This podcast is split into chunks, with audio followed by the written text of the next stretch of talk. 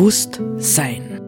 Wir befinden uns am Beginn einer tiefgreifenden Wandlung unserer gesellschaftlichen Lebensverhältnisse. Welche Gedanken und Inspirationen können uns dabei helfen, diesen Wandel zu bejahen und zu gestalten?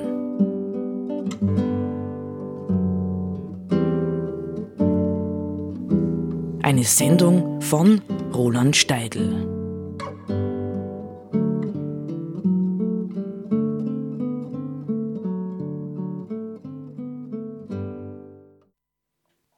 Ja, wir sind doch immer im Juni und deswegen doch noch immer bei Gusto Gräser. Ich merke, dass es mir unglaubliche Freude macht, seine Texte zu lesen und auch von ihm zu berichten.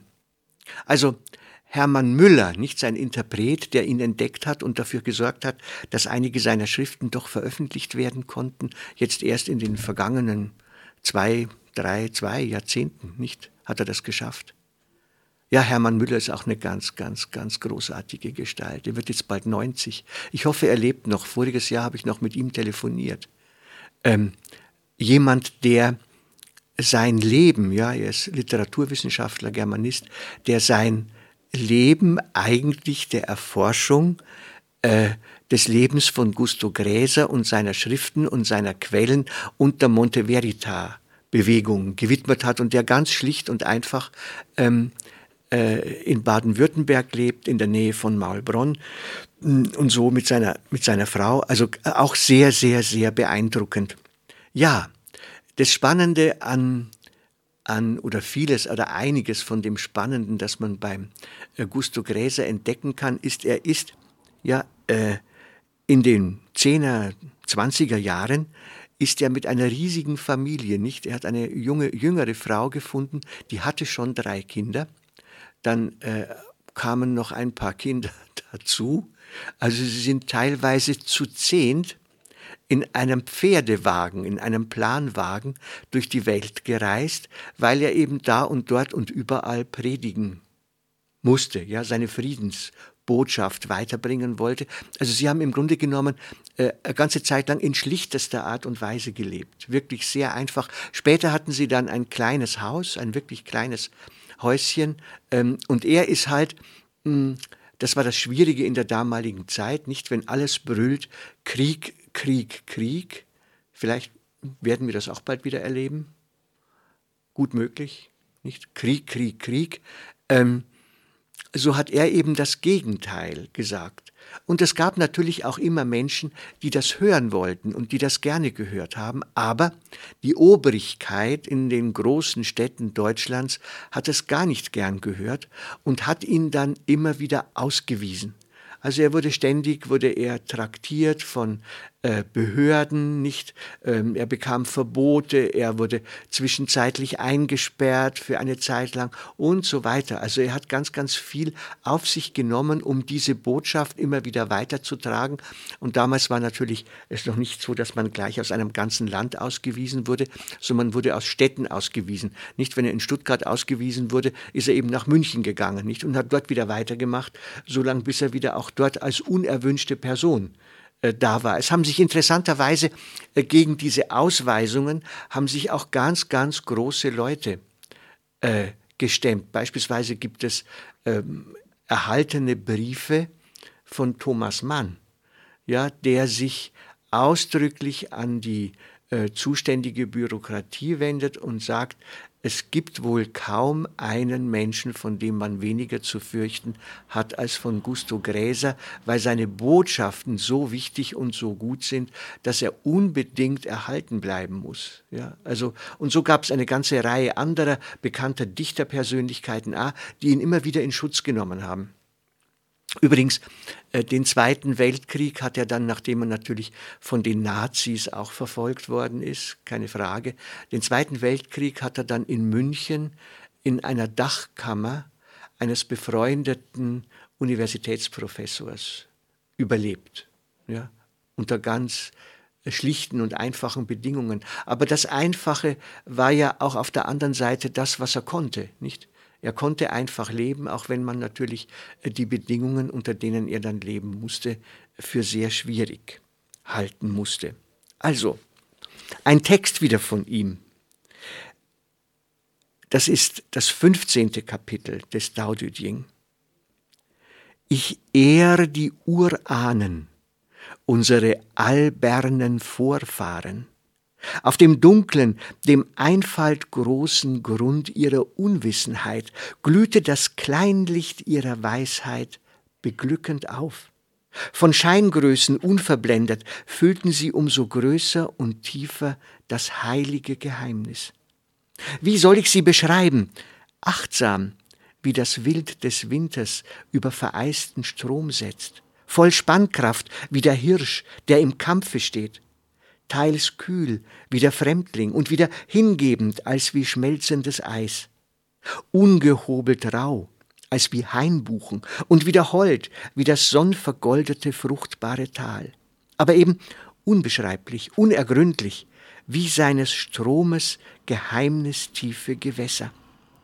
Wer von uns heutigen schimmert wie sie so heiter Licht in die Finsternis der Welt? Wer löset wie sie in solch treu tiefer Geduld das Wirrnis des Todes? Sie lebten aus, webten aus Tau, so fühlten sie frei in aller Notwendigkeit, führten sie froh ihr Leben im Kreis des irdischen Jahres. Nicht, es sind Bilder, das tut ja tatsächlich auch äh, das Dao De Jing, es entwirft Bilder weisheitsvollen Lebens, nicht? Ähm, und obwohl Lao Tzu nicht, also der, der ursprüngliche, man, man, man hat das ja teilweise auch in Zweifel gezogen in der Forschung, ist das überhaupt ein Autor, der diese 81 Kapitel geschrieben hat oder sind das mehrere? Ist es eine Kompilation, nicht wie man modern sagen würde? Aber von Lao Tzu selbst heißt es, dass es ziemlich sicher sei, dass er der Bibliothekar einer relativ bedeutenden Bibliothek in einer chinesischen Provinz war. Und es gibt wundervolle Legenden zu Lao Tzu. Nicht, dass er irgendwann tatsächlich, das wollte ich schon sagen, die Nase voll hatte äh, von all dem intellektuellen Getue und dann über die Grenze ging. Und äh, der Grenzposten, nicht der ihn äh, gekannt haben dürfte, hat gesagt, wohin gehst du? Und Lao Tzu hat sich äh, wohl nicht geäußert. Aber das ist bei, bei chinesischen heiligen Figuren oft so, dass sie immer irgendwohin verschwinden, ja, auf Drachen oder so davonreiten. Und äh, er hat dann tatsächlich sich breitschlagen lassen von diesem Zöllner, der gesagt hat, du musst doch die wesentlichen Elemente deiner Weisheit schriftlich festhalten, ja, damit wir etwas von dir bewahren können. Und daraufhin soll er eben an diesem Zollhaus diese 81 Kapitel niedergeschrieben haben, bevor er verschwand. Ja? Und das Thema ist so denke ich wohl nicht. Sinn haben wir schon gesagt, aber letztendlich ist das Thema das weisheitsvolle Leben. Nicht der Mensch ist das Wesen, nicht? Das ist sehr, sehr schön in der chinesischen Philosophie, das Himmel und Erde verbindet. Nicht der aufrechte Gang des Menschen ist das Zeichen und das Symbol dafür, dass es dem Menschen obliegt, Himmel und Erde im eigenen Herzen zu verbinden. Vielleicht lese ich noch einen Text zum Abschluss. Es gibt so viele schöne Texte. Es gibt auch andere schöne Texte noch von, von, ach, da, das passt jetzt noch. Fahr hin, das ist das Kapitel 20. Fahr hin, Verstand, du Mörder der Weisheit. Verständig reden, anständig handeln, was taugt's, wenn nicht, wenn's nicht lebendig von Herzen quillt? Freilich, wag ich's, dich zu verdammen, du Gott der wägenden Krämerwelt. Bin ich verdammt? Ha, ausgestoßen, an die Luft gesetzt, in die sonnig lächelnde Einsamkeit, o Insel seliger Innigkeit. Leute, ja, ja, plätschern in Oberfläche, turmhoch gehen die Wogen ihrer Feste, ich aber sinke sinke zum Grund des Gefühlsstroms, ein Kindelein. Leute begehren noch und noch, ich bin vergnügt im Genug, sonn mich im Nur. Leute, die haben, ich bin ein Habenichts. Leute, die wissen, ich aber bin albern, ungelehrt, ein Tor, versunken, versunken, umbraust und umblüht von der ewig wellenden Welt mitwallend, mitweilend, hingegossen, angeschlossen, immer von Herzen, immer zum Herzen lebend, ohne Ziel und Zweck. Ha! Unbeholfen an den Brüsten allgegenwärtiger Mütterlichkeit hangend. Ja, als ein Mensch. Nicht? Also hier spüren wir etwas jetzt von dieser mütterlichen Seite, nicht? Das muss man sich, er sagt das, er sagt das noch einmal, er sagt das noch einmal fast schöner, nicht? Dass die, die mütterlichen Zitzen ganz klein sind und nur wer einen kleinen Mund hat und diese Zitzen erreicht, nicht wer großmäulig durch die Gegend rennt, der kann etwas erreichen.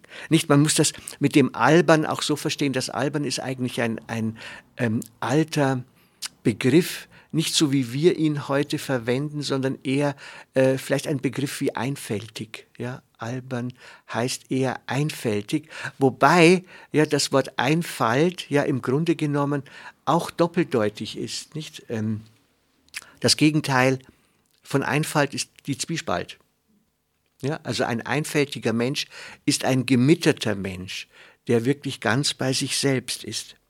Also, ich denke, wir könnten uns tatsächlich die, äh, diese Lehre, ja, Leute begehren noch und noch, ich bin vergnügt im Genug. Nicht, das ist ja, Vergnügen kann man ja auch als Vergnügen äh, verstehen. Ja, ich bin vergnügt im Genug und sonne mich im Nur wunderschön, wunderschöner Gegenpol zu unserer Zeit.